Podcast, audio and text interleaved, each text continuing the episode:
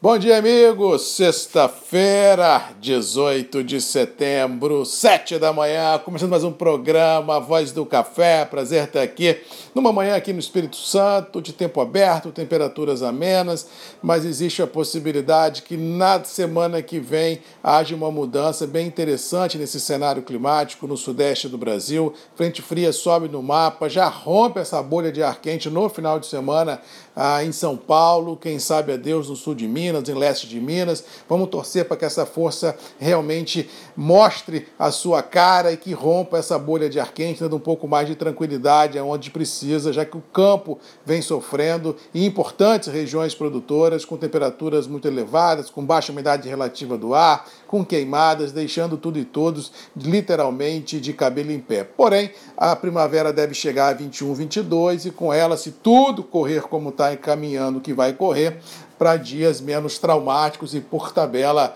a possibilidade de um 2021 menos complicado. E essa possibilidade de chuva vem dando grandes volatilidades aos mercados internacionais, porque esse fator climático era um dos pilares de sustentação do último movimento de alta presenciado nos terminais e o outro pilar era as constantes quedas dos estoques de café certificados em Nova York. Diga-se de passagem, esse cenário continua o mesmo. Terminamos a semana praticamente a 1 milhão e 100 mil sacas de café, sem uma grande origem bater no terminal volumes representativos que faça com que a gente tenha a percepção de que esse problema ficou no passado. Ou seja, o problema dos estoques globais ainda continua bem interessante, apesar de haver nas origens produtoras um certo atolamento como diz o outro, na logística para escoar essa produção até portos consumidores. Mas esse timing entre sair daqui e chegar lá pode não ser o suficiente para acalmar as cotações no dezembrão. Ou seja, Nova York continua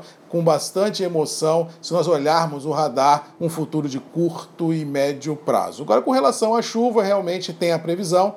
Agora vamos ter que parar para entender o tamanho da chuva, onde ela pegará, qual é a, a, a periodicidade que essa chuva terá daqui para frente, para a gente validar ou não floradas abrangentes em Minas Gerais. Todo cuidado e toda atenção, porque nós estamos vendo hoje é um radar meteorológico indicando chuva que tomara Deus aconteça, mas temos que esperar ela cair para ver o quanto caiu, aonde caiu e por que tempo durou a, pre, a previsão de chuva para a gente poder mensurar aí de fato e de direito se o problema é, climático já é passado ou não. Ou seja, o mercado, acredito eu, que apesar das grandes volatilidades presenciadas na semana, já estão no preço. Eu acho que o mercado já expurgou toda a gordura especulativa, vai tentar consolidar lá os 120 centavos por libra no dezembrão, um pouco mais, um pouco menos. É que eu brinquei ontem a teoria do elástico, a gente puxou demais, depois soltou, ele veio para o tamanho original, voltou para o outro tamanho e aí a gente tem que saber quando acalmar o elástico, que tamanho que ele é, para a gente mensurar o tamanho do mercado no curto e médio prazo. Outro fator que continua a chamar a atenção e que inclusive venho falando isso aqui já há algumas semanas, é com relação à economia real. Né? Todo mundo se balizou ah, numa economia recuperando de uma certa forma rápido, mas muito mais em função no Brasil dos auxílios emergenciais, globalmente falando, do excesso de liquidez injetado na economia pelas autoridades monetárias. E agora os grandes operadores, os grandes economistas ficam a se perguntar como vai ser esse day after ah, quando esses auxílios, quando essa liquidez encurtar? Será que a economia terá força nas próprias pernas para andar? Não sei, mas realmente é o cenário de curto prazo e a gente tem que é, é, precificar isso. E nessa ansiedade, eu acho que dólar e bolsa estão mais ou menos no preço. Não vejo no cenário financeiro grandes volatilidades, muito pelo contrário. Eu acho que uma, um grande stop and go vai pegar todo mundo de surpresa e isso vai fazer com que esse sprint final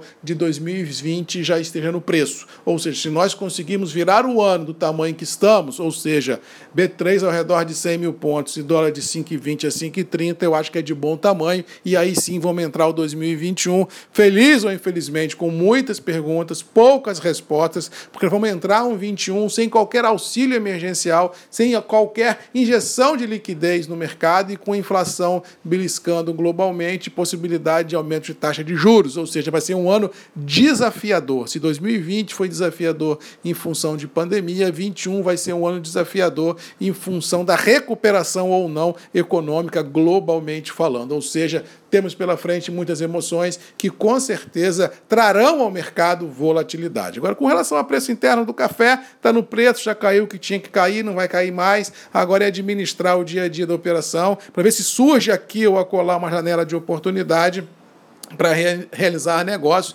e com certeza colocar dinheiro no bolso. Mas tudo na vida serve de lição, ou seja, quem perdeu a oportunidade agora vai ter que esperar a outra janela, mas fica aprendida a lição.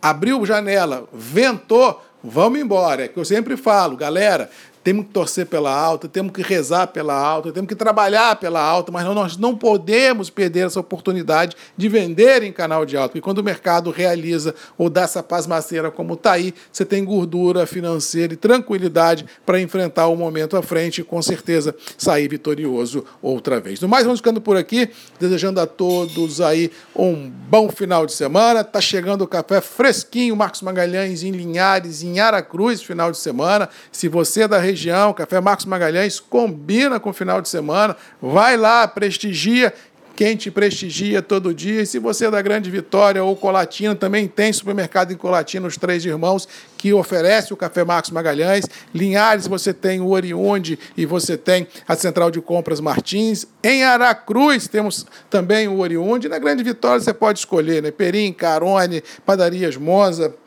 tem no serviço de delivery, que é o chip delivery, igual o iFood, você liga, chega, recebe o café em casa. E se você é do desse Brasilzão de Deus, estamos lá no Magalu, firme e forte, te esperando para entregar a você, não um café, mas entregar um café único, um café com nome sobrenome, um café que vai te dar prazer, um café que vai encantar você e vai perfumar a sua casa. É isso que faz o café Marcos Magalhães diferente, é isso que faz a gente trabalhar para ter sempre um sorriso no rosto do consumidor final, tendo a de saborear um excelente café. Bom final de semana, boa sexta-feira. Um abraço do Marcos Magalhães, da Voz do Café, e até segunda, comigo, Marcos Magalhães, Voz do Café, Grupos e Redes MM, ponto de encontro de todos nós. Beijo, um abraço, fique com Deus e até segunda. Tchau.